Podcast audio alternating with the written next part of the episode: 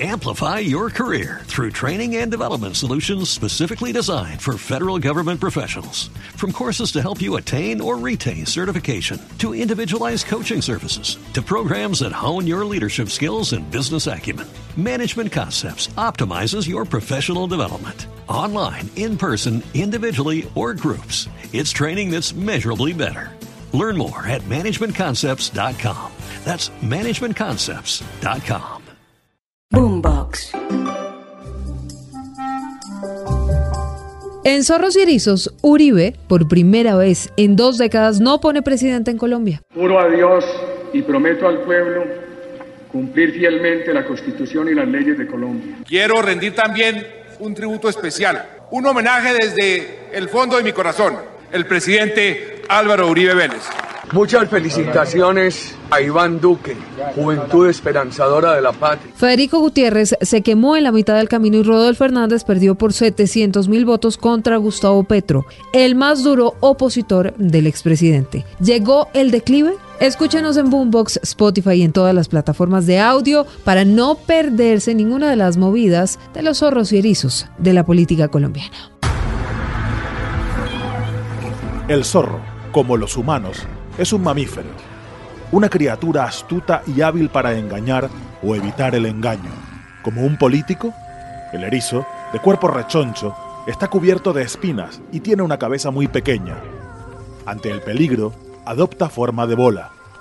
Como un político, Como en política todo es cuestión de método, la capital roja de Colombia. Y, si lo veo, le, le voy a dar en la cara marica. Miembros de la mierda, no es así. ¡Estudien, vagos! Mamola, como decía. ¿De qué, me, de qué me habla bien? Y el que me acabo de enterar. En votar, señores representantes. Marica, ya no más. En la jungla de la política colombiana, ¿quiénes son los zorros y quiénes los erizos? Ya les contamos.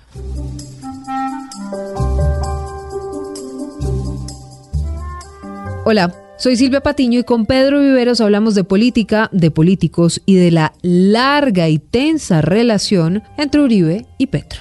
Yo prefiero 80 veces al guerrillero en armas que al sicariato moral difamando. Sicario, voy a anunciar sicario.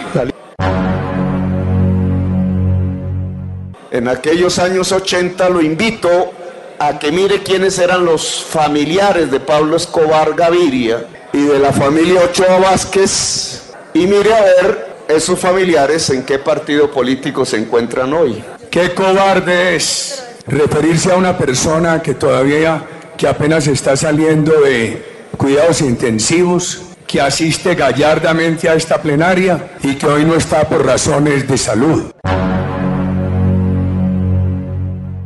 Sino también André Felipe Arias, que recibió mensualidad siendo ministro, y también Zuluaga, y también el doctor Duque, que fue a la reunión con el señor publicista pagado por Odebrecht. Si el señor Andrés Felipe Arias recibió plata de Odebrecht, es muy importante que lo diga y que se compruebe. Y nada tiene que ver con el gobierno. Pedro, ¿el país se cansó de Uribe y su uribismo? ¿Ya llegó el declive del expresidente? Silvia, mire, Álvaro Uribe desgastó, digamos, el discurso de una tendencia que fue en su momento muy importante para tratar de mitigar pues el flagelo al que nos tenía sometido sobre todo las FARC y el ELN. Y con esa política de Uribe de los famosos tres huevitos de la seguridad democrática, la confianza inversionista y el fortalecimiento del tejido social, con esos tres temas, pues Uribe tramitó la política colombiana durante 20, 22 años. Yo creo que esa lógica que tenía Uribe fue una lógica que se agotó no tanto porque el colombiano común o la mayoría de los colombianos hayan dejado de ser de centro derecha. Colombia no ha sido un país revolucionario, digamos. Colombia ha sido un país más de centro derecha. Lo que ocurrió es que se hizo la paz con las FARC, se resolvió un problema porque al resolverse la paz salieron a flote otros problemas que tenían los colombianos y ganó Gustavo Petro. Esos hechos, Silvia, hace pensar que no es que la derecha o la centroderecha haya desaparecido, lo que desapareció fue el uribismo entendido como líder de Álvaro Uribe, pero yo no creo que en Colombia vaya a desaparecer la derecha ni la centroderecha, ni el centro ni el partido centro democrático. Creería que lo que están buscando, lo que hay que hacer en adelante si ellos se quieren remozar, es reformular los nuevos temas con los que la centroderecha se está identificando, porque los que ellos propusieron de los tres huevitos, pues no están siendo bien recibidos por la centroderecha en Colombia sino que ya se agotó. Entonces, le concluyo, se agotaron los temas, se agotó Álvaro Uribe, pero Colombia sigue siendo un país de centro derecha, Silvia. Ahora, el expresidente Uribe, después del triunfo de Gustavo Petro, mandó este mensaje en Twitter, abro comillas, para defender la democracia es menester acatarla, Gustavo Petro es presidente que nos guía un sentimiento, primero Colombia. Sin embargo, sus más cercanos alfiles ya están anunciando una dura oposición al gobierno de Petro. Yo decía un poco en mofa que si ganaba la izquierda, el socialismo, que para mí el socialismo del siglo XXI es comunismo puro y duro, solo que con disfraz, porque a ellos les gusta matizar para engañar. Había que comprar los tenis para salir a caminar, pero para irse del país. Ahora vamos a comprar los tenis para protestar en lo que tengamos que protestar, porque seguramente se vendrán todo tipo de arbitrariedades y de reformas que irán en contravía del bienestar de la sociedad colombiana. Pedro, Petro prometió sacar a la gente a las calles hace cuatro años cuando perdió contra Duque.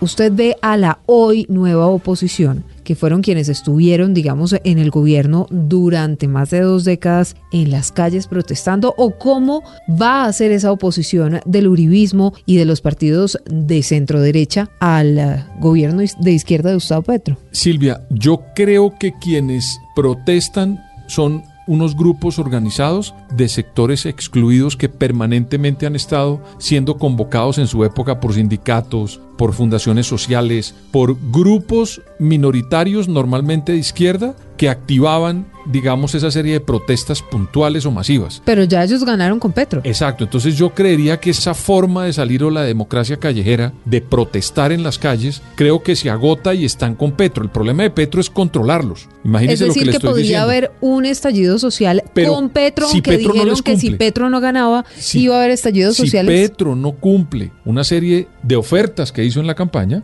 puede mucha gente salir y protestarle del mismo grupo de barras bravas que tiene Petro allá adentro, Silvia. ¿Usted cree Pero, entonces que a si- Petro podría salirle el tiro por la culata si no cumple lo que prometió? Silvia, él tiene dos retos, controlar su ego, porque Sí. es- eh, Petro es un tipo egocéntrico, y el otro tema que tiene que controlar, Silvia, son las barras bravas que tiene adentro del pacto histórico. Cierro ese paréntesis. Yo no creo que los tenis de la doctora Cabal Amplify your career through training and development solutions specifically designed for federal government professionals. From courses to help you attain or retain certification, to individualized coaching services, to programs that hone your leadership skills and business acumen, Management Concepts optimizes your professional development. Online, in person, individually, or groups, it's training that's measurably better. Learn more at managementconcepts.com. That's managementconcepts.com. se vayan a estrenar. Porque en Colombia las personas que son de centro y centro derecha no tienen como lógica salir a la calle a protestar. Solamente una vez. Sí.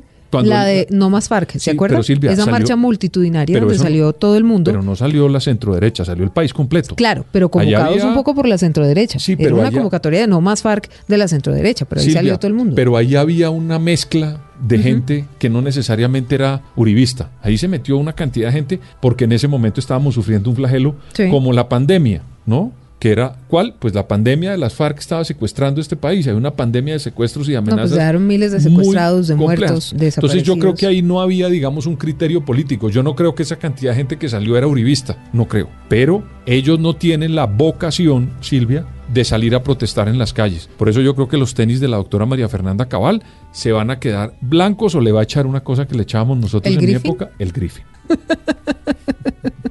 Pero hablemos ahora, eso por el lado de la cabal y de los furibistas, les dicen mucho, ¿no? Pero hablemos ahora del presidente Duque. Oiga. El antídoto es justamente defender a ultranza la separación de poderes y las libertades económicas y dejar claro que a nadie lo eligen presidente para hacer lo que le venga en gana. Lo eligen para gobernar y darle garantías y ser predecible ante el marco institucional y democrático. No le sentó muy bien a Duque este pedido que hizo Petro al fiscal el día de su discurso de posesión.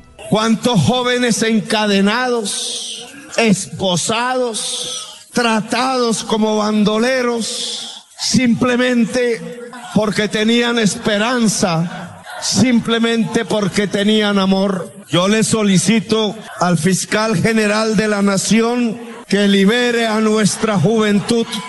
Pedro, ¿cuál podría ser el papel de Duque en la política colombiana después del 7 de agosto? ¿Será que hace lo mismo de Juan Manuel Santos o usted lo ve como jefe de la oposición, eh, digamos, más activo en la política colombiana? ¿O se va y se retira a Washington y hace otras cosas, un centro de pensamiento, se dedica a los temas, eh, digamos, de la economía naranja y del cambio climático, pero no va a ser como el sucesor de Uribe en la oposición ahora a Petro? Silvia, ningún expresidente en Colombia, salvo Belisario Betancourt, por lo que ocurrió con su gobierno, que fue catastrófico, fue desastroso. Imagínense que en Colombia se dio lo de Armero y además se metieron al Palacio de Justicia, el M19 hizo lo que hizo y ese gobierno salió con una inflación gigantesca. Ese gobierno realmente salió muy mal el de Belisario Betancourt y él salió de la presidencia y nunca más se metió en política.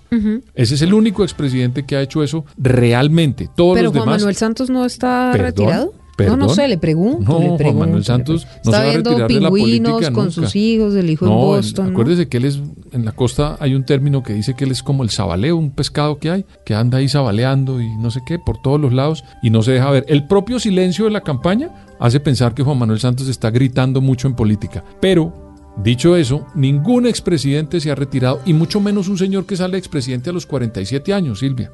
Este señor va a tener una cantidad de cuerda para hacerle. ¿Pero usted cree que Duque va a ser el Uribito ahora? No, Silvia, no. Ah. Duque es Duque y Uribe es Uribe, pero son dos expresidentes Ujú. de ese sector de la derecha. Sí. Y del otro lado está Juan Manuel Santos, que uno no sabe si es de derecha o izquierda. Acuérdese que se hizo elegir con la derecha y después traicionó a- al presidente Uribe y se fue para la izquierda. Samper está en la izquierda. y, y Samper está en la izquierda. Sí, Entonces son Pastrana en la derecha. Y Gaviria, pues no sabemos porque como es y al, Gaviria- al sol que más le Gaviria. alumbre, entonces Eh, pero vamos si, a ver. Pero si usted se da cuenta, si hace el cálculo, hay otro expresidente más en esa alineación de expresidentes que tiene Colombia y yo no creo que él se vaya a retirar a sus cuarteles de invierno. Yo lo que creo es que va a reposar y sabe que Silvia, ¿A a, esperar a ver cómo una persona que prometió tanto como el presidente Petro comienza a cometer errores, como en todos los gobiernos hay errores, Pa' para ver en qué momento ese salta esa liebre, ahora que estamos en zorros y erizos, puede saltar esa liebre que es Iván Duque a cobrar una cantidad de cosas que le Es pueden decir, ocurrir a Gustavo ¿saltaría el zorro ahora o después del 7 de agosto disfrazado de erizo? No me cabe la menor duda, Silvia, porque aquí acuérdese, la elección fue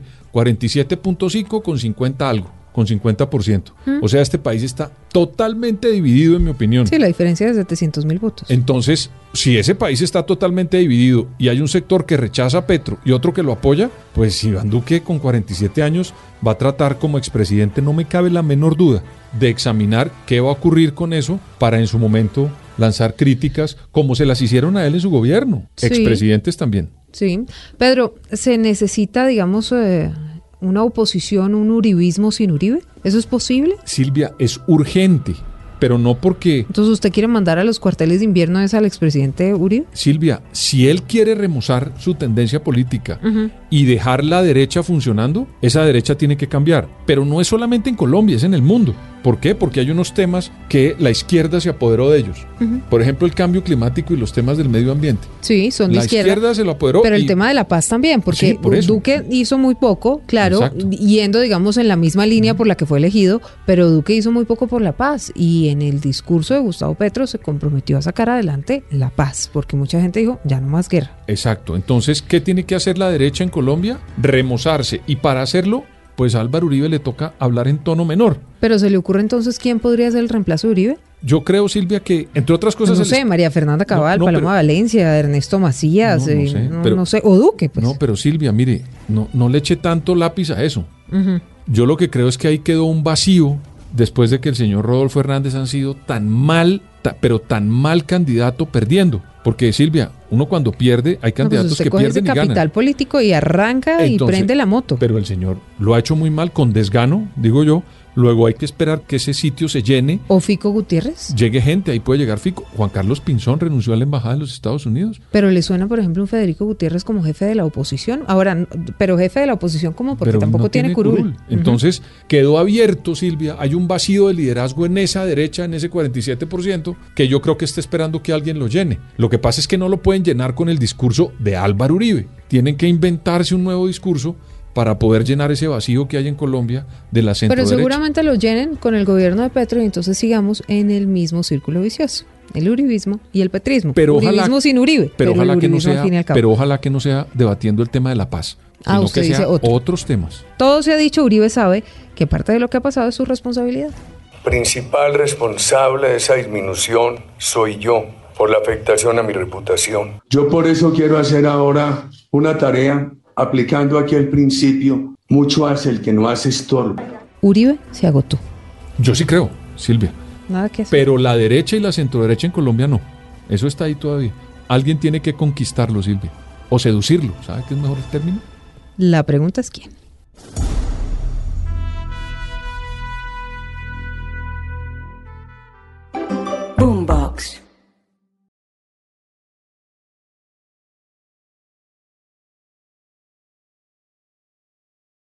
Amplify your career through training and development solutions specifically designed for federal government professionals. From courses to help you attain or retain certification, to individualized coaching services, to programs that hone your leadership skills and business acumen, Management Concepts optimizes your professional development. Online, in person, individually, or groups, it's training that's measurably better. Learn more at managementconcepts.com. That's managementconcepts.com.